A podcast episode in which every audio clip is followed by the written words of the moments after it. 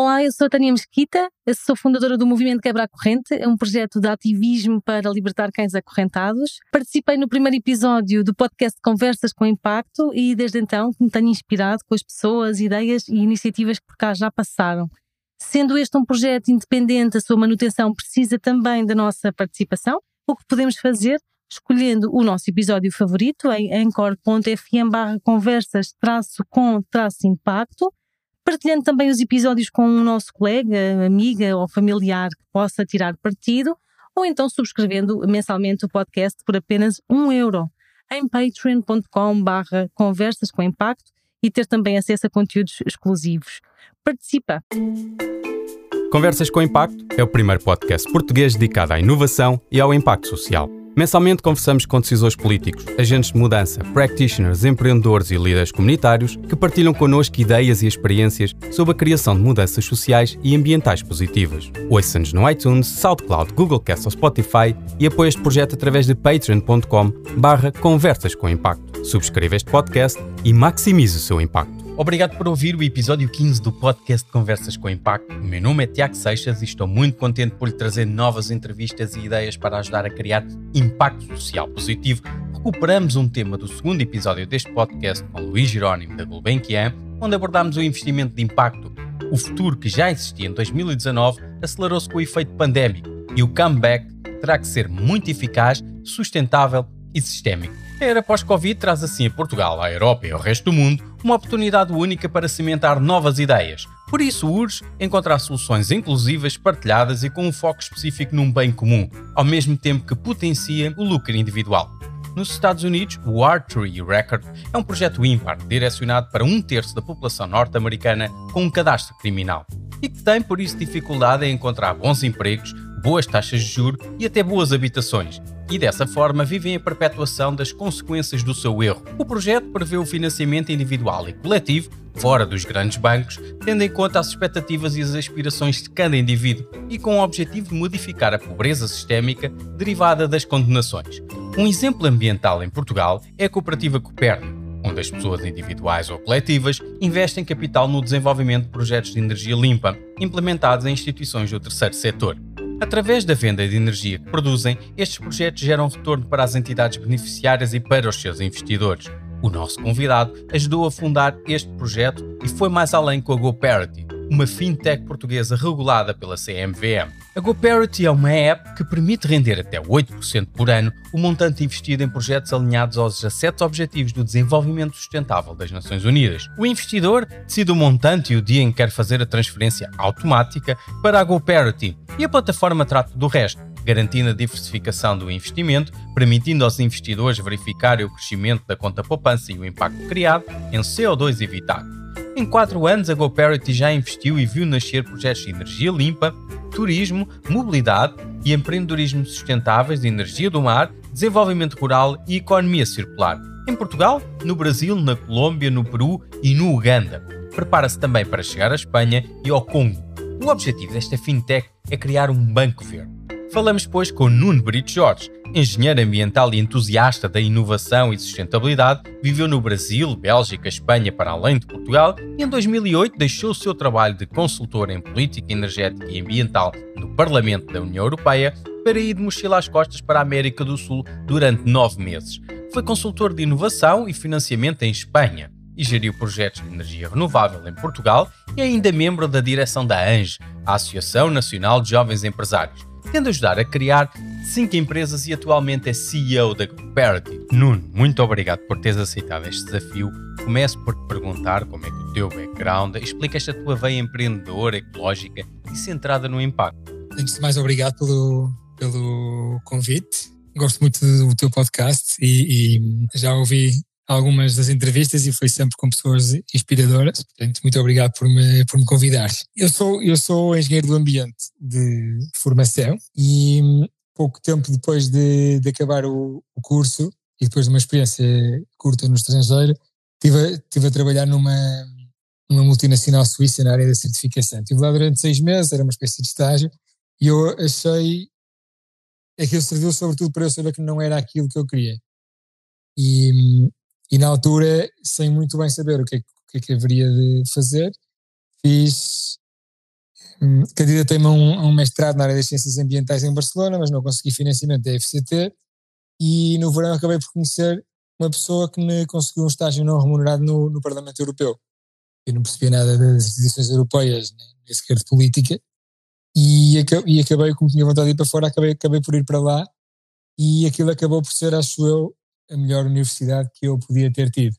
Eu estive lá durante mais ou menos seis meses, a gastar, a gastar todas, as, todas as poupanças que tinha feito em, em trabalhos trabalhar à noite, pus música em discotecas, cheguei a ter um bar também em discotecas no Porto. Ao fim desses seis meses está já a ficar sem dinheiro e sem saber para onde ir.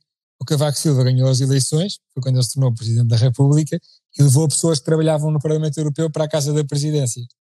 E de repente ficaram fundos disponíveis os deputados que estavam lá na altura decidiram contratar pessoas especializadas nas áreas que eles não dominavam. E, para minha sorte, uma delas era a energia, ambiente e inovação, e eu acabei por ficar mais três anos no, no, no Parlamento Europeu. E eu acho que esta veia de querer fazer coisas vem muito daí. É que, por um lado, no Parlamento Europeu estás muito distante de meter as mãos na massa, né, de ver as coisas acontecer, mas por outro lado, chega-te lá muita informação e muitos problemas que é preciso, que é preciso resolver. E, e um bocado por aí, ao fim de três anos, três anos e meio de, de Parlamento Europeu, acabei por me, por me despedir, naquela altura, para ir fazer uma, uma, uma viagem, um mochilão na América do Sul com a minha atual mulher e, e, e para depois me poder dedicar mais ao mundo empresarial. A parte de começar a empreender, acho que era algo que já estava dentro de mim, já tinha a sensação que em algum tempo o iria fazer e acabou por surgir naturalmente depois de uma depois de, experiências mais em Barcelona e depois, eh, e depois em Portugal na EDP, acabei por querer uh, experimentar ser eu também a, a, criar. Eu acho que mais do que mais do que alguém que, se, que tenha uma grande visão, eu sou sobretudo, acho eu, um, um doer. Gosto de fazer acontecer. E a questão ecológica, como é que entra, como é que joga nesse processo? Eu sinceramente nem, nem sei bem explicar, sabes? é aquela coisa, tipo, desde pequenino que gostava muito de animais e documentários de animais e, e quando tive que escolher o que é que ia estudar, também mesmo lembro-me de estar no 12 ano e era vou para marketing ou vou para engenharia do ambiente. Testes psicotécnicos acabaram por dar ali um bocado para a área das biologias e eu fui para a engenharia do ambiente sem estar 100% seguro que era aquilo que, que, que queria. E depois acho que, acho que sou mais desperto para o lado do, do civismo e da ecologia por, eh, por natureza. Não civismo, mas no sentido de do empoderamento cívico, vá. E da, e da, e da ecologia por natureza do que por formação, sinceramente. Como é que vês essa diferença entre aquilo que era a tua visão e, e aquilo que era, no fundo, a perspectiva global, uh, ecológica, de sustentabilidade uh, nessa altura, ou há alguns anos, e hoje, uh, e sobretudo as empresas terem virado muito um, para este tema e neste momento é um tema indissociável, independentemente de muitas delas, como dizia a União Europeia agora há, uns, há umas semanas, teve a fazer um teve a fazer uma análise, não sei de quantas empresas eles não divulgam, mas de sites de empresas e identificaram que mais de metade das empresas ou é greenwashing ou não sabem sequer o que, é que estão a falar, mas falam imenso, falam imenso de sustentabilidade e dizem que fazem imensas coisas, mas depois não têm mínima prova sobre isso. Mas, de qualquer forma, hoje é um tema, uh, há uns anos não era, uh, era um tema um bocadinho indie, outsider. Uh, como é que vês também essa transformação e, e, eventualmente, também o teu papel que foi nesse processo? Sim, essa, isso é uma. Eu, eu próprio paro muitas vezes para, para, para pensar nisso, e então a questão do greenwashing, eu sou ultra sensível a isso. Às vezes, se calhar, até um bocadinho demais, sabes? Quando Sabes aquela sensação quando tu achas eu sou um especialista, então quando alguém fala daquilo, tu pensa, sim, sim, agora estás a falar, mas é porque está na moda. E eu próprio às vezes tenho que ser crítico comigo próprio para não apelidar as coisas de greenwashing à, à, à partida, mas tendo, tendo trabalhado, sabes, tendo formação nesta área, do, nesta área do ambiente, tendo trabalhado bastante na área das renováveis e, e de energia solar, a sensação é, durante muito tempo, ou falávamos para os mesmos, sabes? Tipo aquela sensação de pregar para os, para os convertidos, ou quando falávamos fora, muitas vezes podia ser tipo ah, estes têm a mania que são hippies, ou, ou os alternativos, ou estes disparates que que estes tipos estão a, estão a dizer. E a sensação era, às vezes, de ir tipo um, um bocadinho à frente da onda. Ou, ou, e, e de repente agora, de facto, parece que a onda já nos apanhou, né? ou seja, claro que continua a existir imenso, imenso greenwashing, esse é um risco óbvio, mas também acho que há cada vez mais, cada vez mais consciência né? e, e, acho que a própria, o próprio crescimento da, da, da GoParity, o que tem vindo a acontecer, tem, é, um, é um reflexo disso. Nós em 2019 tivemos a questão dos plásticos, a questão da, da Greta Thunberg, e isso houve um despertar enorme de consciências. 2020 ia ser o ano da sustentabilidade, sem dúvida, acabou por ser logo a partir de março, de março né, o ano da, da, da pandemia. Mas agora as duas coisas juntaram-se e claro que o Covid continua a ter muito mais atenção e ser uma emergência mais imediata e ainda por cima visível, mas a outra, a outra tam, também está lá e também, é, e também é muito visível e também conseguiu ter muita, ter muita atenção. E no fim de contas, há muita coisa que é bom para, que é bom para uma, que também é bom para a outra. Por palavras tuas, o que é que é GoParity e como é que chegaste até esta ideia? Um, a, a GoParity é uma plataforma de finanças e investimento sustentável. Resumidamente, a nossa missão é dar às pessoas e às empresas a possibilidade de utilizarem o seu dinheiro e o seu dia a dia para fazer coisas boas para a sociedade e para o planeta, rentabilizando, portanto, com um retorno financeiro, mas também com um retorno ambiental e, e social. E, e, eu acho que isto está, e está muito relacionado com, com experiência, com uma, com uma experiência pessoal minha que eu, que eu já vou descrever e com aquilo que é, na verdade, o que, que, o que me move. Eu acho que o que me move, passando o estrangeirismo, é muito o, o money for good. Já é saber que podemos utilizar o nosso dinheiro para ter efeitos positivos numa, num sentido de, de democratização da, da, da economia e, e e mexe muito esta coisa da, da democratização, tanto, por exemplo, na, na energia, no é caso de outros projetos que eu comecei, como, como a Copérnico, como no caso do mundo das finanças, que é o caso da, da, da GoParity. E, e quando se acendeu o, o clique para, para ficar com esta vontade de começar a GoParity foi quando em, em 2009 eu voltei para Portugal, depois de ter feito a tal viagem e ter estado um ano, um ano a viver em Barcelona e a estudar, voltei para Portugal e tive que escolher onde é que ia abrir uma conta bancária. E, e qualquer um se lembra que em 2009 nós estávamos em pico da crise, com escândalos de BPP e, e BPN, nas vésperas do BES, e portanto, banca ética era coisa que não existia em, em Portugal, nem, nem, nem, nem, nem, nem próximo. E então, na altura, tive, um, tive quando tive que escolher um banco, eu em Espanha tinha conta no Triodos, na Bélgica tinha conta no Triodos, e então fiquei, pensei, é onde é que vou abrir? E como não havia, falei com uns amigos e disse, e se arranjássemos um sítio onde, onde, investir algum dinheiro, não, eu não tinha propriamente muito dinheiro, né? mas, mas uh, algumas poupanças, e, e acabamos por convencer a minha madrasta a deixar-nos alugar um telhado de um armazém que ela tem num turismo rural em Tavira, para montar painéis solares e vender eletricidade à rede. E quando tivemos o orçamento para o projeto que se podia aproveitar aquele telhado, não tínhamos dinheiro suficiente. Então falámos com alguns amigos e família para ver quem é que queria entrar e emprestavam-nos dinheiro. Nós criámos uma sociedade, emprestavam-nos dinheiro e nós devolvíamos esse dinheiro com juros. E foi bastante fácil consegui-lo e o projeto correu muito bem. E foi aí que se acendeu a luz. Espera aí, pode haver aqui algum modelo de negócio que seja aplicável a isto. E, e, pronto, e depois de alguma pesquisa entrei no mundo do, do crowdfunding, neste caso do crowdlending, né, do crowdfunding por empréstimo, e também das cooperativas de energias renováveis. Isto foi em 2012, foi quando criámos a primeira empresa, em 2013 criei a, a, a Copérnico, que é a cooperativa de energias eh, renováveis, e hoje em dia ainda existe, a Copérnico já está, já está a fazer, já vai fazer oito anos este ano, já é produtora e também é comercializadora de eletricidade, e não havia enquadramento legal para fazer crowdfunding em Portugal nessa altura.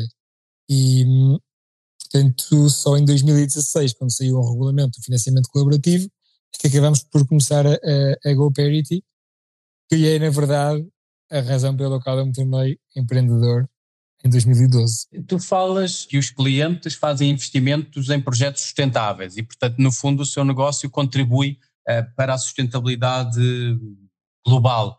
Mas falas em banca ética. Como é que isto se cruza com, com a questão da banca ética? Até porque referiste as questões da governance, uh, de, que levou a 2009 e, portanto, ali não estava necessariamente só uma questão dos bancos não olharem para a questão ambiental e a questão social global, mas também para ter uma, uma governança muito muito desadequada e portanto e pouco uh, e pouco transparente. Uh, como é que a GoParity também pretende uh, há alguma já perspectiva de se chamar uma banca ética porque tem esta globalidade também da da própria governance ser uma governance transparente, responsável como é que vocês garantem isso? Ou se isso ainda não está pensado, ou se está pensado nos a médio e longo prazo? Sim, é, isso é, uma, é uma boa pergunta e é, e é de facto isso que, que, nos move e é isso que nós temos, que nós temos em mente. Porque o que nós achamos que é a chave para, para a transição é óbvio que dar às pessoas a oportunidade de investirem em projetos de sustentabilidade e com retorno já é, já é provocar mudança, né? que é,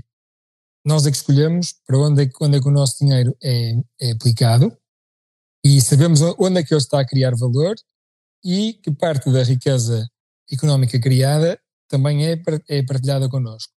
Mas nós sabemos que a chave para esta transformação ser maior, ser uma transformação a nível do sistema, passa por trazer isto para o dia a dia das pessoas, porque se nós pensarmos, não, não sei, no, no mundo financeiro, por exemplo, no meu, eu tenho o meu dinheiro em bancos e uma parte em plataformas de investimento de éticas.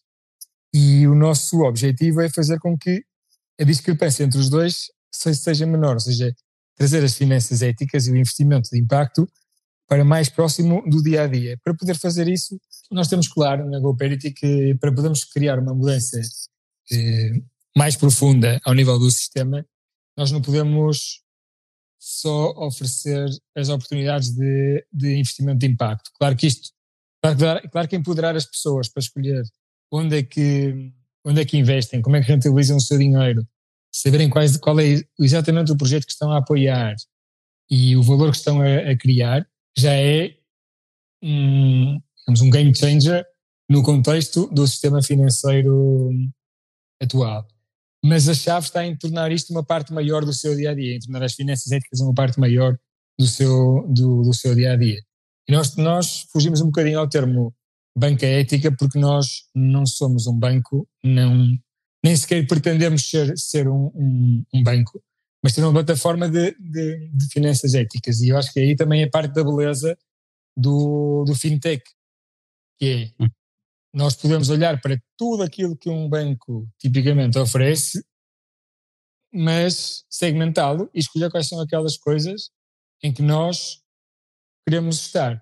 E, portanto, ao longo, o nosso, o nosso roadmap, de facto, está muito ligado às finanças éticas, está um pouco ligado àquilo que pode ser chamado de, de banca ética, mas, sobretudo, o que nós queremos oferecer é tangibilidade, ou seja, escolher onde está o dinheiro medir o que ele está, que ele está a fazer, transparência, seja ao nível de governance nossa, seja transparência a nível da informação do, dos projetos, seja das classificações de, de, de risco, seja de conhecimento dos, dos riscos eh, também.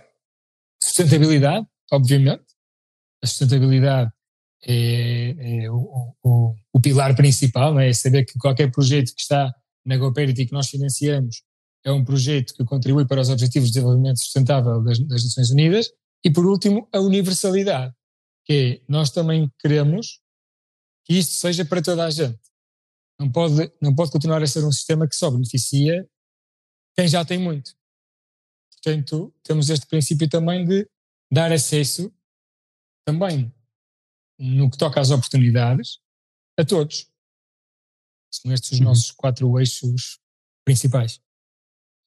E esta questão do investimento de impacto, um, como é que isto joga, no, no teu ponto de vista, uh, com, com, o investimento tradicional na, sobretudo na área social ou ambiente, não tanto na área ambiental, a área ambiental já começa a ser uh, realmente uma área atrativa e com alguma rentabilidade, a área social se calhar será, mais difícil conseguirmos chegar com projetos de impacto. Portanto, um, hum. Como é que achas que joga um bocadinho esta questão do investimento de impacto e, e, e, e um, a área e esta área de, de, de apoios uh, mais tradicionais? Achas que vão ser conciliáveis ou, ou, iremos caminhar para, para, para esta questão do investimento de impacto como uma medida para resolvermos problemas sociais ou ambientais? Sim, eu, eu minha, na minha opinião, eu não sou um daqueles radicais que acha que tudo o que se faz tem que ser rentável e tem que gerar dinheiro, porque senão não é, não é viável. Acho que há coisas em que, de facto,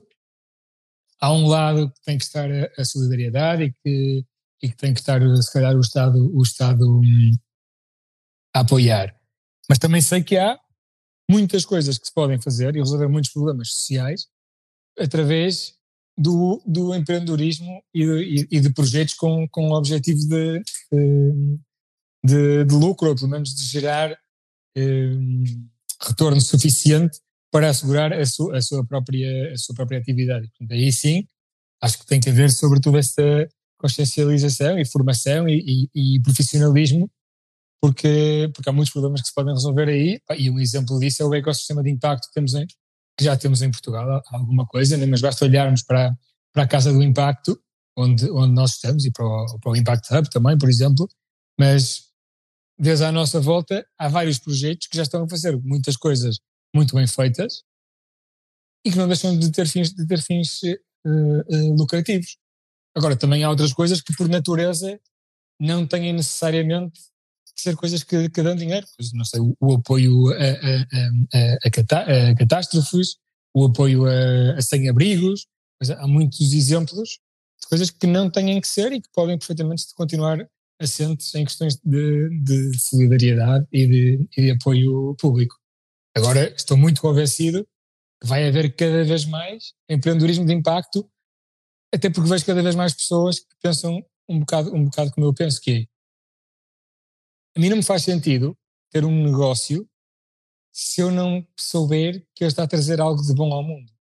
Eu não, eu não, tenho, nada, não tenho nada contra esta coisa das, das, das criptomoedas e acho que podem ser uma, uma ferramenta fantástica. Mas aquilo que está a acontecer agora, esta, esta loucura que está, que está a acontecer, tem exatamente o mesmo mal que têm os outros mercados dos quais, dos quais somos, somos críticos. Nós, nós criticamos a bolsa, a bolsa, a bolsa de valores porque é só especulação e porque podes ganhar muito dinheiro ou perder muito dinheiro sem, sem ter nada a ver com, com o que está acontecendo na, na realidade. E isto foi só uma mudança para outro mercado, mas acontece a mesma coisa nas, nas criptomoedas. E, e isso eu acho que cada vez há mais pessoas, quero acreditar que é, que é assim, que não veem, que não veem o, o, o, sentido nisto e, e em só querer ter um negócio para ganhar dinheiro. Eu não consigo. Mas achas que, mas achas, achas ou sentes que o paradigma mudou ou, ou as pessoas não, não havia alternativas e, e portanto, no fundo, uh, existiam ou, ou, apostavam naquilo que, que, que, existia na altura, uh, ou, ou, o paradigma mudou e, né, e, e, esta nova geração, ou a geração modificada, a nossa geração hum. modificada, já, já, já nos interessa outro tipo de coisas. Eu estou convencido que já nos interessa outro tipo de coisas, oxalá o paradigma tivesse mudado, mas eu acho que o paradigma ainda não mudou. Não é? Ou seja, eu olho à minha volta e penso, caramba, isto é, é um exemplo, porque obviamente não estou à espera que nenhum dos meus negócios viva dos meus amigos, obviamente, mas, mas por dar um exemplo, eu penso, tenho a GoParity há quase 4 anos, e se eu pensar nos 20 mais próximos, 5 deve, devem ter, devem ter uh, experimentado, e foi quando havia um projeto espetacular porque pagava muito mais do que, do que o normal. E penso, esta coisa das criptomoedas começou a. Eh, não é, não é as criptomoedas, mas esta, esta subidão que está a haver agora começou há 15 dias ou, ou 3 semanas e dos mesmos 20, se calhar 10 ou 15 já, já, já, já investiram. Portanto, não é, não é. Acho que o paradigma ainda não mudou, mas tenho a certeza que, que, que está, que está a melhorar e que estamos a melhorar, do meu ponto de vista, obviamente. E que, uhum. estamos, que está cada vez mais consciente e também, e também vemos que não é só por necessidade, ou seja, há muita gente que está a fazer isto podia perfeitamente estar a, estar a, fazer, a fazer outra coisa, né? Eu não sabes quantos currículos é que nós recebemos de pessoas que dizem, não vou citar nomes, mas pessoas que, eh, empresas, mas pessoas que vêm de multinacionais ou assim, que dizem, fartei-me daquele mundo, quero-me dedicar ao mundo, do, ao mundo do impacto, à sustentabilidade, e que nos mandam um currículo, aí que vais ver, e são pessoas que podiam estar, se calhar, em cargos de direção ou que tinham não sei quantos anos de casa que, que, nunca, mais eram, que nunca mais eram despedidos. Isso existe. Uhum. E, e, há cada vez mais uma necessidade de, de, de, ter alguma relevância no trabalho que se, uh, que se efetua. E, é portanto, o propósito. O propósito, precisamente. É. Como é que vocês avaliam a sustentabilidade dos vossos projetos? Vocês garantem que os projetos têm sustentabilidade? Como é que vocês fazem esta due diligence? Hum. Um, e que critérios é que, é, que, é que introduzem e os projetos podem ter só critérios ambientais, têm que ter um misto. Como é que vocês fazem esta, esta triagem? Nós fazemos uma, uma due diligence que nós chamamos uma due diligence tripla. Que é, temos a parte clássica, que é a análise financeira do promotor. Depois temos a análise do próprio projeto, em que aí já olhamos para os números do projeto, mas também para componentes técnicas do, do, do, do projeto em causa. E depois temos a due diligence de, de, impacto, em que o que nós fazemos é procurar o alinhamento do, do projeto com os objetivos de desenvolvimento uh, sustentável. Nós temos uma pessoa na, na GoParity que trabalha praticamente exclusivamente nisto, em avaliação de impacto e, e, e monitorização de, de, de, impacto. E, basicamente, há, há, projetos mais fáceis de medir. Por exemplo, se pensarmos no projeto de energia solar, né? o, o, impacto é óbvio, é quantificável, mas depois há, há projetos que, pode, que possa ser mais, eh, ser mais difícil. Muitas vezes fazemos também um pedido de auto, autoavaliação dos próprios, dos próprios promotores. Portanto, fica, passamos inicialmente o ónus para o outro lado e dizemos, ok, isto é de impacto, então porquê? Quais são os ODS e quais os objetivos específicos para os quais eh, vocês contribuem através deste, deste projeto? Depois fazemos verificação. Temos casos em que, em que acabamos por recorrer a especialistas externos para nos validar aquilo que nos diziam os promotores dos projetos. Ok, e os promotores já têm este tempo de linguagem, conseguem, conseguem chegar e identificar indicadores uh, do projeto que eles possam dar resposta e que sejam cruzáveis com os indicadores dos ODS? Hum. Nem todos, mas posso te dizer que é um gosto quando têm. Hum. Ou seja, quando vês que aparece alguém que já, que já, que já, já está a falar a tua, a tua língua, entre aspas. Né? E, e, e, acontece, claro, há algumas que não, e há outros que sim. Depois também há uma diferença muito grande nos tipos de projetos que nós financiamos, né? porque às vezes há projetos em que a empresa é o projeto então, sei lá, temos a Valuta, que é uma marca de sapatos vegan.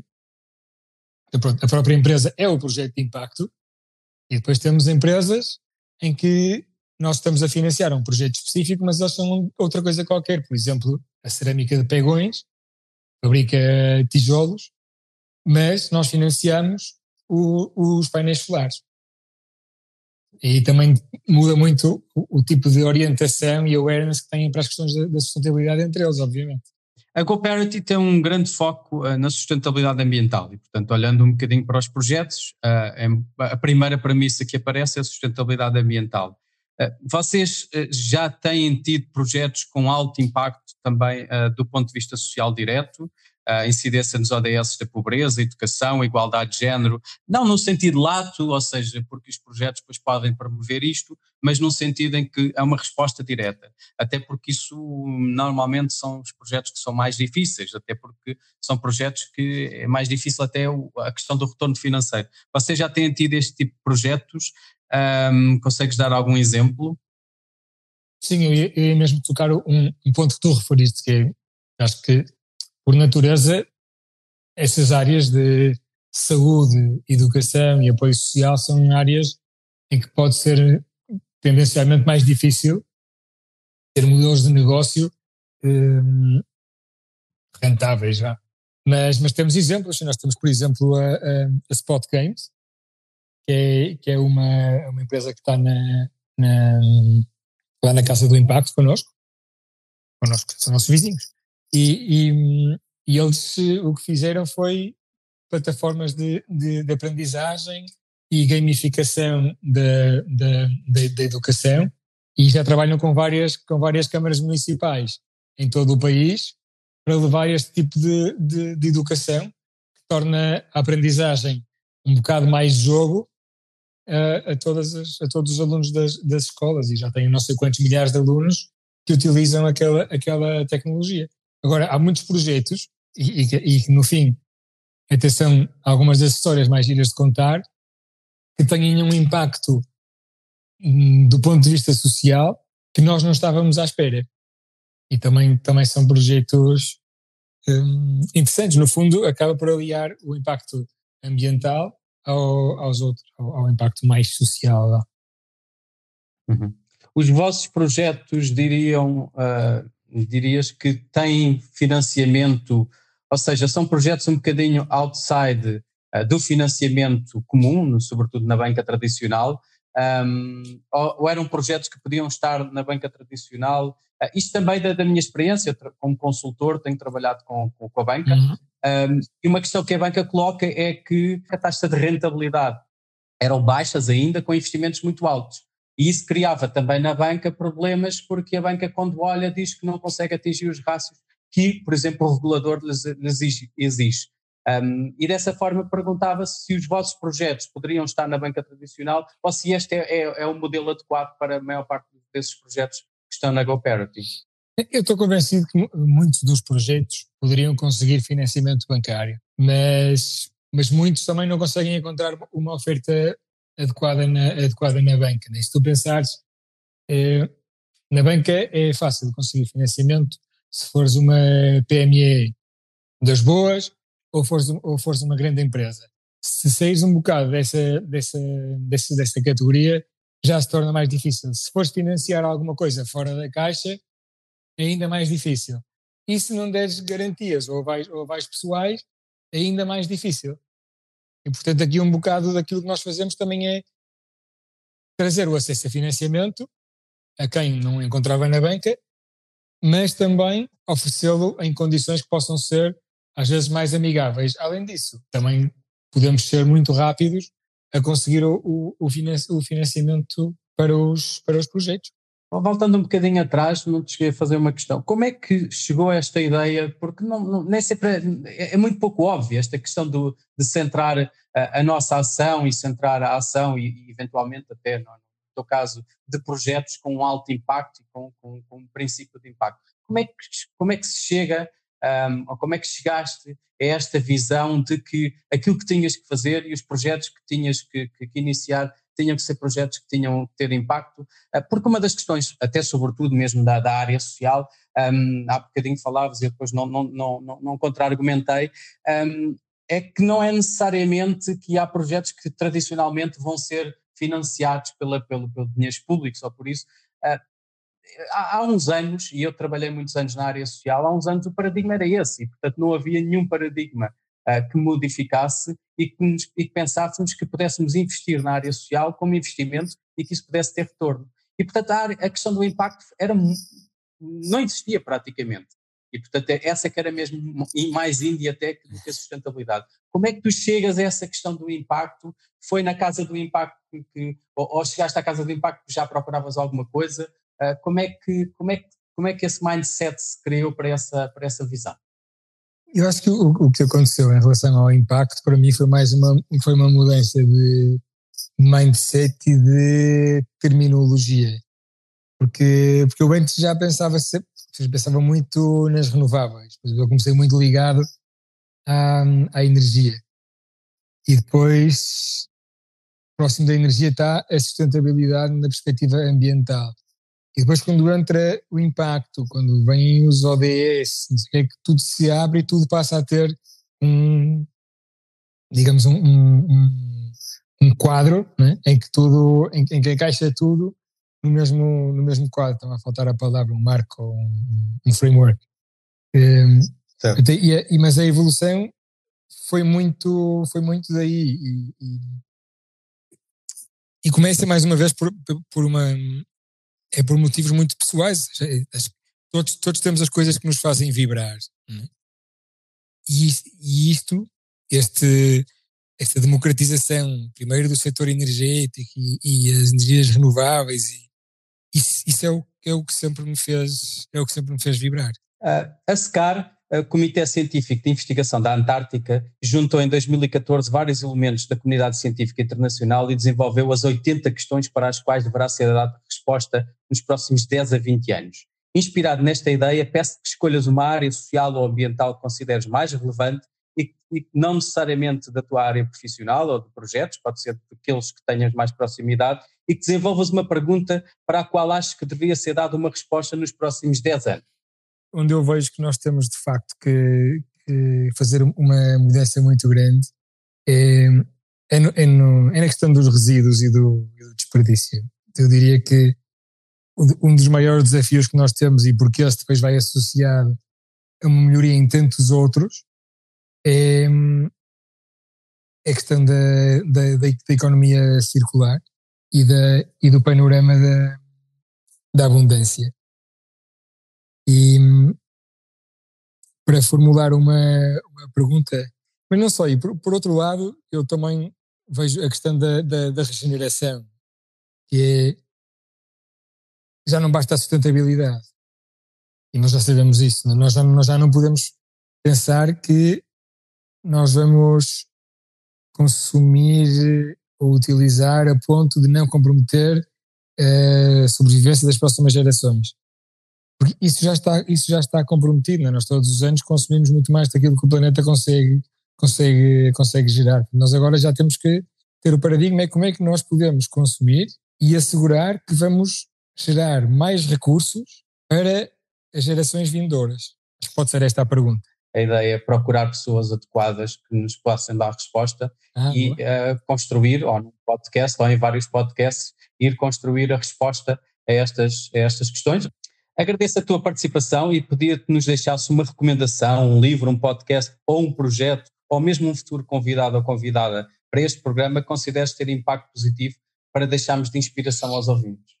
Então, de livro, eu diria, assim, para quem está mais na área do empreendedorismo e das empresas de, com propósito e tal, eu sugeria ler o Let My People Go Surfing, do Yvonne Chouinard, o fundador da, da Patagónia. Tem muito do, do que ele é, do que ele é como líder e do que a Patagónia é como empresa, e acho que é um, um grande, acho que é um excelente exemplo para todos. Em termos de podcast, assim, o que eu ouço mais assiduamente é o, é o Hidden Brain, e esse é um podcast muito interessante em inglês, mas que fala muito de aplicação de conhecimentos científicos nas mais diversas áreas, seja psicologia emocional, neurociência, seja o que for, a coisas do, a coisas do dia a dia e sempre, tem sempre convidados muito bons. E para fechar com convidados, eu acho que sim, duas pessoas, precisamente pensando nesta, na, na questão que eu pus, na, na da regeneração e como é que nós vamos continuar a consumir, assegurando que criamos mais recursos para as gerações vindouras do que aqueles que encontramos, eu sugeria que falasses com o, com o Gil Penha Lopes, que é investigador da Faculdade de Ciências, entre outras coisas, e com a, com a Bárbara Leão Carvalho, que além de ser marketeer regenerativa, no conceito que ela própria criou, é também empreendedora, criou, entre outras coisas, a, a Biovila bons, bons nomes uh, para convidar. O objetivo deste podcast é que os nossos convidados saiam connosco da atmosfera terrestre e nos ajudem a ver o mundo em perspectiva, como propõem os ODS das Nações Unidas. Assim, antes de terminarmos, pergunto como imaginas a próxima década e qual o teu papel e da GoParity neste desafio. Imagino muita turbulência e espero sobretudo que haja paz. Seja, principal que, que saibamos evitar erros do, do passado e que todas estas estes extremismos e bipolaridades e todas estas coisas consigam ser, ser um, ultrapassadas e geridas, não, não varridas para debaixo do tapete, mas sabemos conviver com elas ao ponto de não gerar, de não gerar um, conflitos. E acho que nós daqui a 10 anos vamos estar a viver num mundo muito mais limpo do que, do que aquele que, que temos agora, não tenho nenhuma dúvida. E a GoParity vai ser parte do dia a dia de uma boa parte dos cidadãos europeus. Obrigado, Nuno. Obrigado, Tiago. Obrigado por ouvir o Conversas com Impacto. Poderá aceder aos links para as iniciativas e recursos referidos neste podcast em conversascomimpacto.pt, onde poderá deixar também os seus comentários. Siga-nos no Facebook, Instagram ou LinkedIn, onde publicamos todos os meses um novo episódio e novas ideias para ajudar a criar o máximo de impacto positivo.